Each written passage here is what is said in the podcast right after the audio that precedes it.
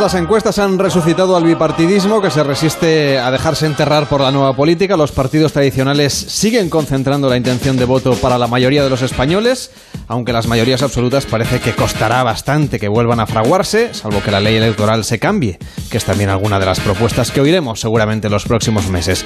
Las últimas encuestas electorales las han publicado La Sexta y el diario ABC, y ambas dan un fuerte impulso al PSOE tras la llegada de Sánchez a la presidencia. Los sondeos, ya lo hemos contado, todavía no contabilizan el proceso de renovación de liderazgo en el Partido Popular, pero sí que muestran una tendencia de desgaste para Podemos y para Ciudadanos, los partidos que vinieron a cambiarlo todo y de hecho han conseguido cambiar una buena parte, agitar mucho el debate político, aunque no han logrado al menos en las últimas elecciones, ni tampoco, eso es lo que dicen las encuestas, no han conseguido erigirse como alternativa de gobierno. Por eso quiero saludar a Verónica Fumaral, ¿qué tal? Muy buenas noches, buenas tardes, Vaya.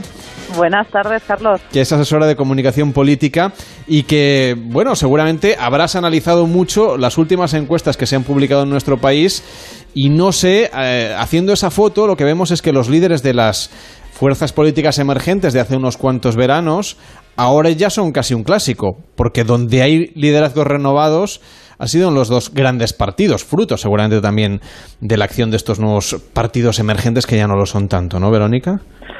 Pues sí, está bastante bien resumido. Eh, lo que es cierto es que la inmediatez o lo nuevo en los tiempos que vivimos caduca muy rápido. ¿Qué quiere decir?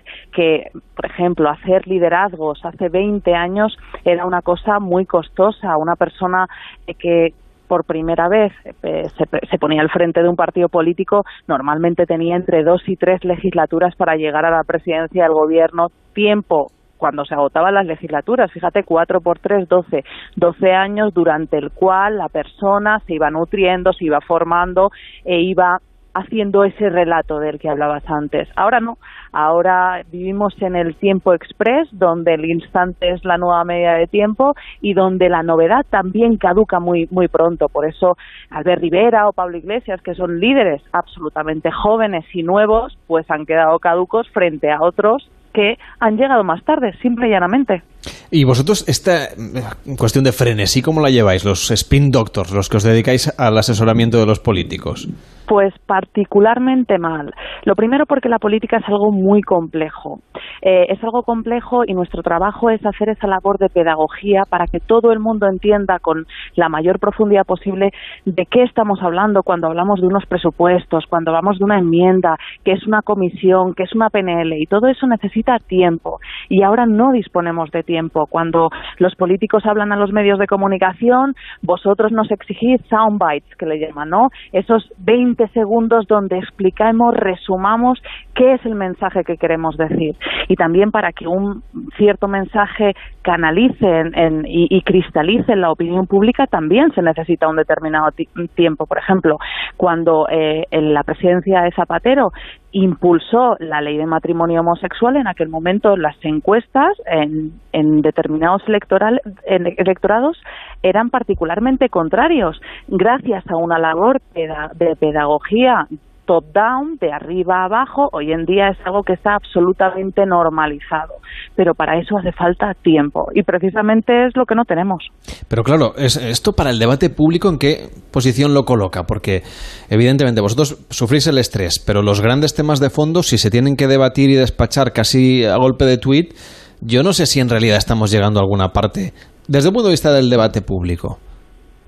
Bueno, yo creo que no estamos llegando a la profundidad del debate público ni por asomo. Tenemos cuestiones ahora mismo absolutamente polémicas, como puede ser desde la prisión permanente revisable, eh, que se ha producido un debate al albur de las trágicas eh, asesinatos, por ejemplo, de, del niño Gabriel o de, o de la, la, chica que se encontró en Galicia, ¿no? Por ejemplo, y no se da a la profundidad del tema. Todo el mundo se tiene que eh, posicionar con un sí o con un no, pero en ningún momento a la opinión pública se le hace un debate absolutamente profundo. Otro tema, por ejemplo, que también es muy, muy complejo y que hemos tenido ejemplos eh, es la independencia de Cataluña. ¿no? El Brexit se votó, hubo un referéndum eh, y en este caso mucha gente cuando salió una respuesta afirmativa dijo que no habían tenido el tiempo para informarse con toda la profundidad que esa esa, cuestión requería.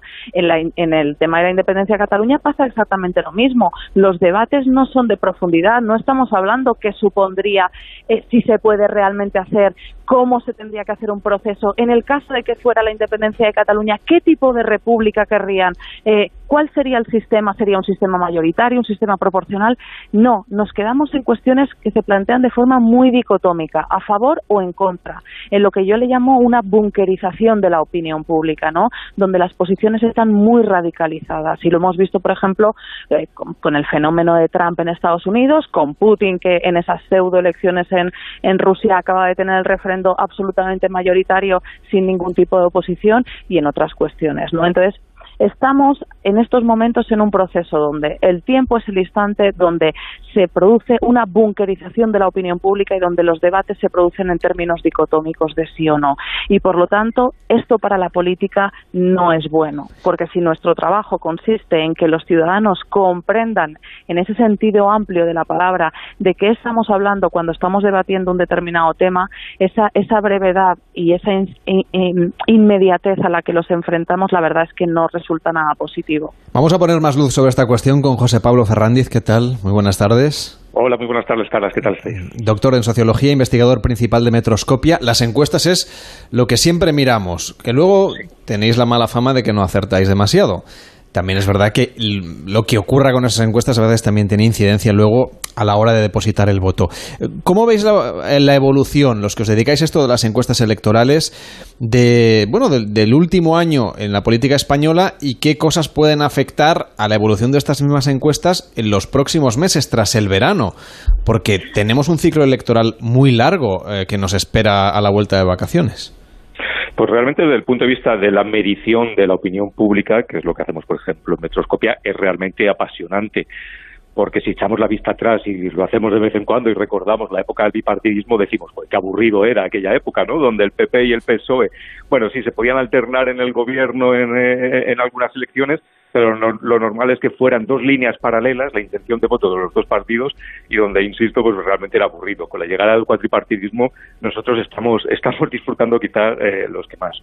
Hay que decirlo de siempre, que siempre insistimos, las encuestas no intentan porque no pueden hacerlo, no sirven para eso, adelantar un resultado electoral y lo único que hacen es medir en un, en un momento muy concreto, la, famosa que siempre decimos, la famosa fotografía, medir en, un momento muy concreto cuáles son las opiniones o cuáles son los alineamientos electorales, pero insisto, en un momento muy concreto de la ciudadanía española.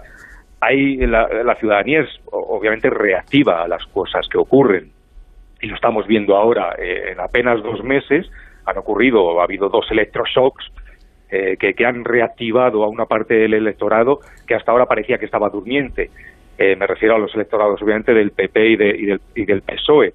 Eh, Pedro Sánchez, que tenía mucha dificultad antes de llegar al gobierno de colocar sus mensajes en los medios de comunicación, a pesar de lo que lo intentaba, bueno, pues estaba fuera del objetivo de la ciudadanía y así lo recogía las encuestas sin embargo, creo que un golpe, creo eso es mi opinión, un golpe de audacia en un momento muy concreto, pues le ha permitido llegar obviamente al gobierno, pero además empezar otra vez a contar para el electorado que se había alejado del electorado socialista. Y luego el segundo electroshock ha sido obviamente la elección de Pablo Casado. Esta ha sido un poco más forzada, pero ha tenido también la audacia de en un momento donde bueno parecía que iba a ser Feijóo el que iba a liderar eh, el Partido Popular pues, ha tenido la audacia de presentarse y de eh, una parte del electorado del PP reactivarlo. Entonces lo que estamos viendo es que casi como si fuera un poco en el argot futbolístico, eh, viene ahora el verano, pues los dos han metido un gol justo antes del descanso que les ha permitido pues, irse, al descanso, como digo, con ventaja, parece a priori, en, los sondeos actuales. Todo esto nos pasa a las puertas del verano. ¿Cuándo será el buen momento para medir ambos efectos que se han producido, como bien has descrito, muy poco tiempo? Tanto la llegada de Pedro Sánchez a la Moncloa como la llegada de Pablo Casado al frente del Partido Popular. Realmente no hay momentos buenos y momentos malos. Lo único, por ejemplo, de este fin de semana, mañana mismo, va a salir publicada una encuesta de Metroscopia que obviamente lo que va a recoger es la, inmediatez de lo último de, la elección de Pablo Casado en el PP y donde veremos que efectivamente, como te comentaba ahora, durante bastante tiempo había una parte del electorado del Partido Popular que decía que si hubiera elecciones pues se, se, ubicaba en el desconcierto, en la duda, incluso en la abstención, porque no tenía muy claro cuál iba a ser su comportamiento electoral, ahora parece que estaba deseoso de, buenas noticias, o por lo menos deseoso de noticias.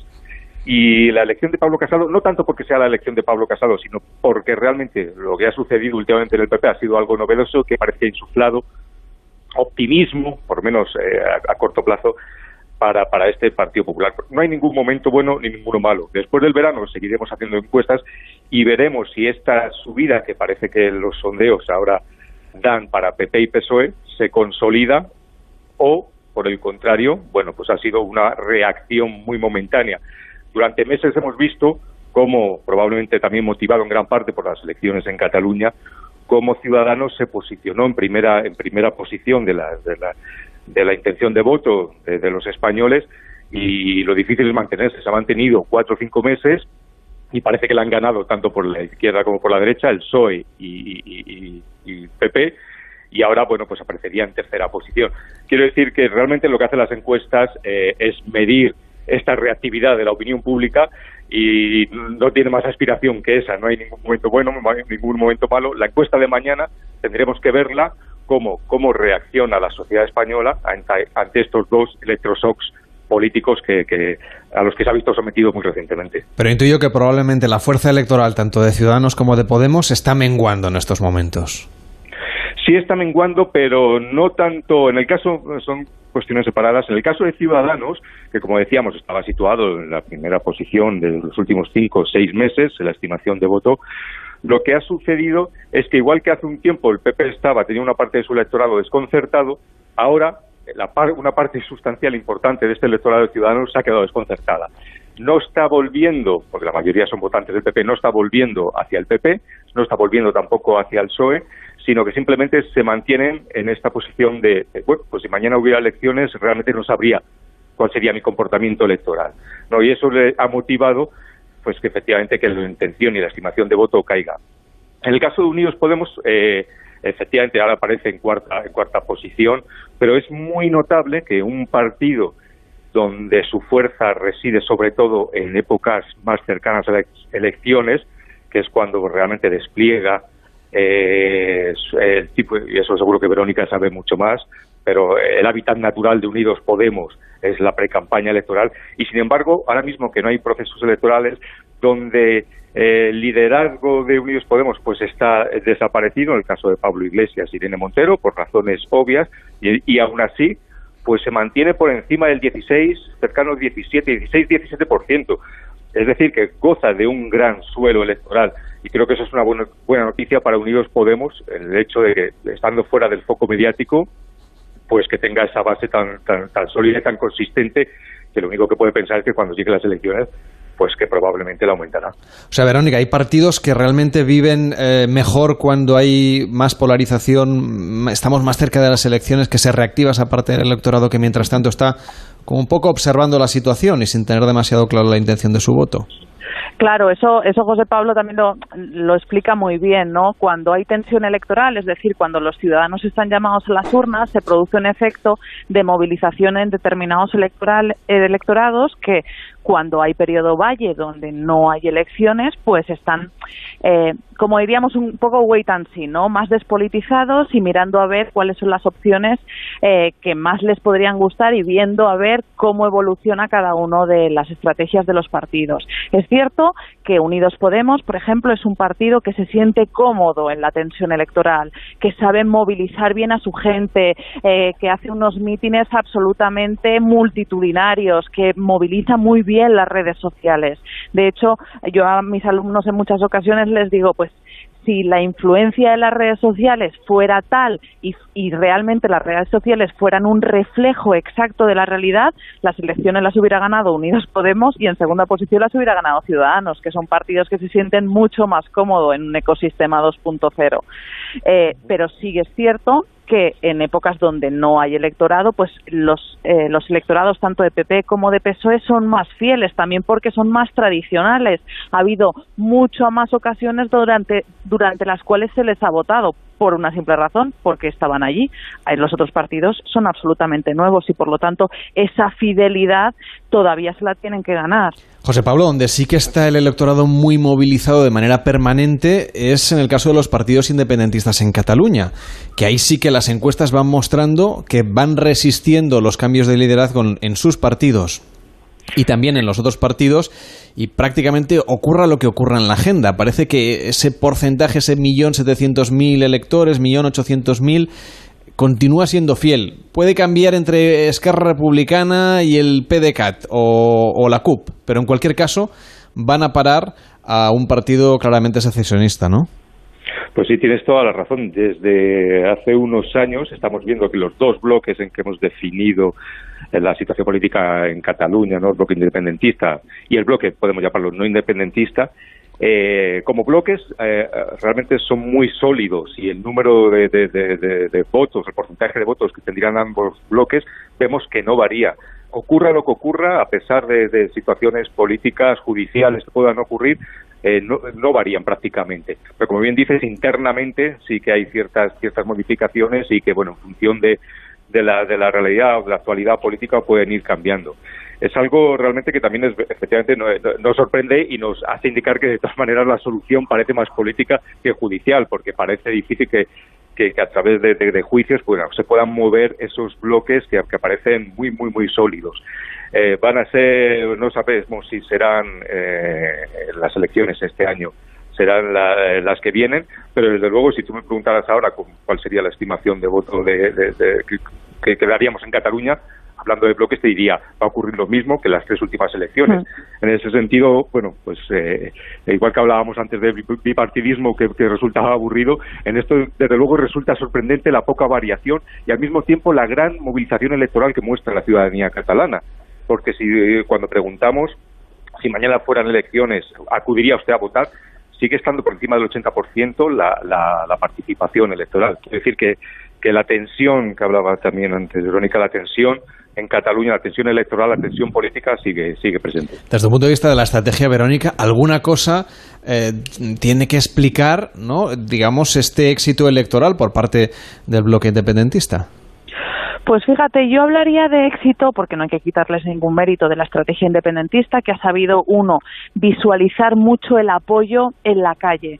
Eh, ellos intentan imponer el relato que es un, que es un, movimiento que se creó de la base a la élite, cuando esto científicamente tiene poco de realidad. O sea, el independentismo es un movimiento que se ha espoleado absolutamente desde las élites políticas, eh, principalmente desde el PDCAT, antes Convergencia y Unión, y es que Republicana, acompañados por la CUP, y luego se ha ido eh, em, bueno, pues haciendo grande esa mancha de aceite. Eh, fíjate, en, en, Cataluña el independentismo hace unos 10 años y de forma muy, muy estructural, el independentismo había rondado en cuotas del 15, del 20%, ¿no? En función de los gobiernos también en España. Pero no por quitarles de mérito, porque ya te digo, han sabido movilizar bien eh, esas imágenes y ese relato del movimiento de la calle. Dos, han sabido crear estructuras organizativas eh, de tejido asociativo que han espoleado desde otras partes el movimiento político, como pueden ser ANC y Omnium Cultural, eh, y también han sabido crear un relato que conectaba con otros movimientos a nivel internacional, ¿no? Pues por ejemplo con el movimiento quebecois o con eh, el referéndum en Escocia. Pero yo también atribuyo gran parte del éxito del independentismo al demérito del gobierno de España, eh, que no ha sabido imponer un relato a la contra, pero un relato a la contra en positivo. ¿Qué quiere decir eh, la unidad de España? ¿Por qué nos trae beneficios? Eh, ¿Qué cosas importantes se perderían en el caso de que al final se llegara a, a, concretar, a materializar? Yo echo mucho de menos un relato institucional y compartido de qué es este país y qué significa ser este país libre de ideologías, libre de carga política, es decir, un relato eh, cívico. Por ejemplo, Macron, lo primero que hizo, una de las primeras medidas cuando hizo cuando llegó a la presidencia francesa fue montar un grupo de expertos para resignificar qué significaba la República Francesa ante la amenaza de ese relato tan conservador y tan antieuropeo de, de Le Pen. ¿Quién integra ese, ese grupo de expertos? Desde filósofos, politólogos, sociólogos, creativos, eh, escritores, porque entre todos quieren escribir un relato acorde con los valores del siglo XXI. Yo echo de menos eso en nuestro país por parte del Gobierno de España y ya no nada tiene que ver, por ejemplo, que decir el tema de, de las embajadas o esa tarea diplomática que creo que no se hizo, porque a nivel internacional el relato independentista ha ganado muchos enteros. Vamos a incorporar a esta charla a Luis Arroyo. ¿Qué tal? Muy buenas tardes. Muy buenas tardes, Carlas. ¿Cómo estás? Es presidente Hola, y José Pablo. de Asesores de Comunicación Pública y supongo que todo este tema lo, lo, estáis debatiendo en tiempo real en vuestras respectivas clases, allí donde mm, instruís no solamente a líderes políticos, sino también a alumnos de, de diferentes estudios que se, son apasionados del mundo de la política. Estábamos hablando del caso de Cataluña, nos apuntaba Verónica, por ejemplo, esa estrategia de comunicación que debería redefinirse en el caso del Gobierno de España. ¿Qué debería hacer el Gobierno? Para reposicionar ese debate y construir ese relato, que es la palabra maldita, pero que tenga mayor capacidad de ilusionar a la ciudadanía, no solo en Cataluña, sino es algo que, que bueno que podíamos extender al conjunto de España.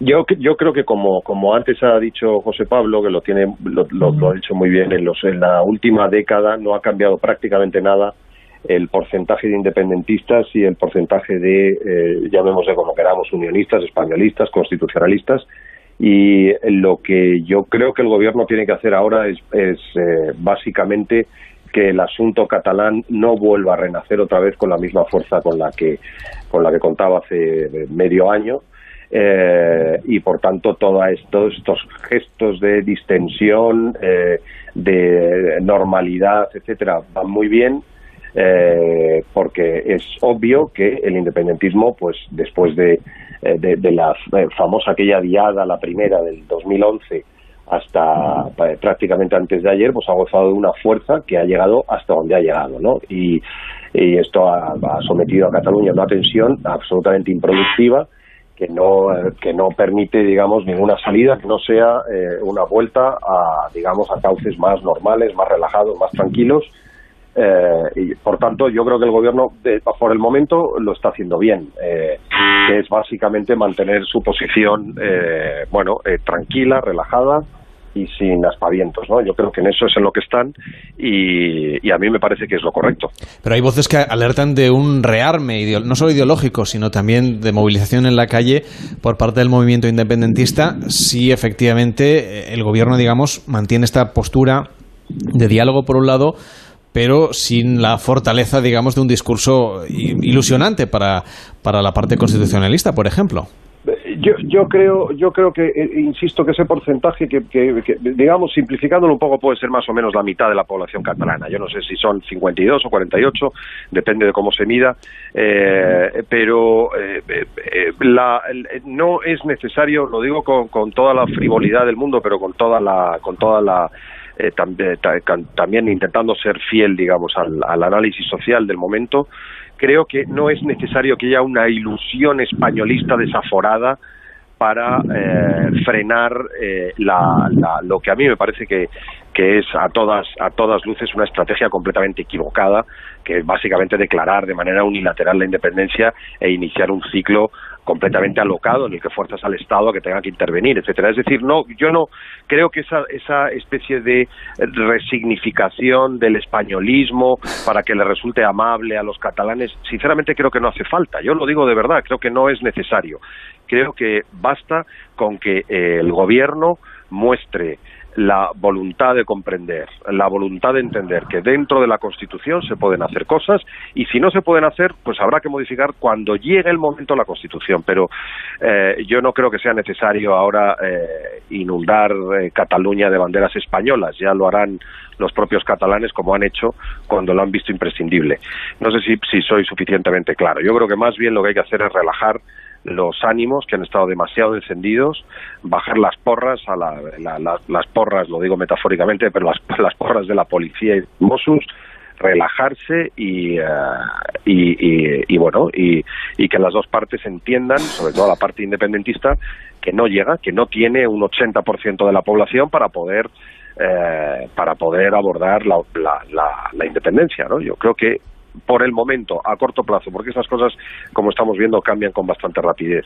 Pero lo que no cambia, efectivamente, es esa, esa esa ruptura que hay en Cataluña de las dos de las dos Cataluñas, la independentista y la y la españolista, ¿no? Y, y por tanto más vale relajarse un poco, creo. No sé, José Pablo, si, si desde el punto de vista de las tendencias electorales, de las últimas encuestas que habéis hecho, de la que publicáis mañana mismo, si se observa un cierto agotamiento, aunque sea muy leve, del sentimiento independentista, o bien todo lo contrario, porque vuestra encuesta supongo que se habrá hecho en los días más o menos en los que se conoció la resolución del Tribunal Regional Alemán el futuro político, bueno, futuro procesal en este caso de Carles Puigdemont, que afecta directamente a su futuro político, y no sé si esto ha sido un, un aliento para el independentismo, si digamos eh, se han mantenido las cosas más o menos igual, o si todo lo contrario, si hay un cierto desánimo o descrédito de este mensaje. Bueno, la encuesta que publicaron mañana es de ámbito nacional. No, no, hemos abordado en esta ocasión el tema de Cataluña, que lo, abordaremos probablemente después de las vacaciones. Pero en todo caso, como bien decías, que, creo que lo mencionabas tú, al margen de cuestiones que, puedan suceder en, la realidad política catalana o española, este bloque independentista sigue, sigue, sigue estando eh, casi casi invariable ¿no? a lo largo de estos últimos años.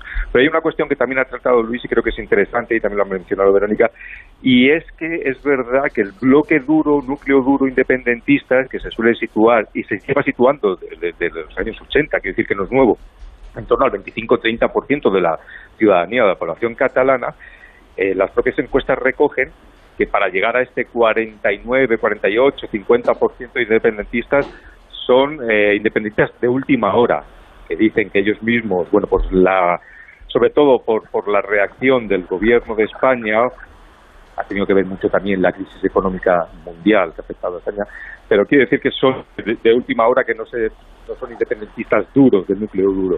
¿Cómo sería una forma, entre comillas, de desactivarlo? También por datos de encuesta. Si mañana hubiera elecciones en Cataluña para decidir la independencia de Cataluña, ¿usted votaría a favor o en contra? Pues este 49% que sigue saliendo, pase lo que pase, se reduciría prácticamente a la mitad si se pone una tercera opción en la que, bueno, siendo muy ambigua, le menciona eh, dándole eh, eh, prioridad, dándole alguna serie de políticas en exclusiva para Cataluña, una especie de tercera vía, que no especificamos muy bien, pero que sin embargo lo que sí pone de manifiesto es que hay una parte importante de la sociedad española que está esperando esa tercera opción, sea cual sea. Quiero decir que no es un núcleo duro y vigoroso, sino que puede, llegado un momento, y como decía Luis, de negociación, de relajación por parte de los dos gobiernos, situarse pues por debajo claramente de, de ese 49-48% que estamos viendo.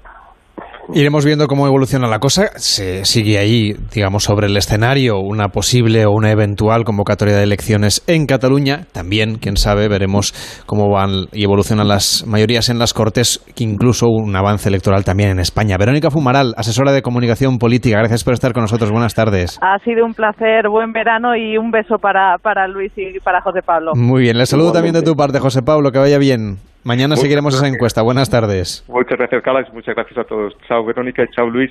Y Luis Arroyo, presidente de Asesores de Comunicación Pública. Que vaya muy bien. Gracias por estar en Pares y Nones de Onda Cero. Buenas tardes. un placer a vosotros. Buenas tardes.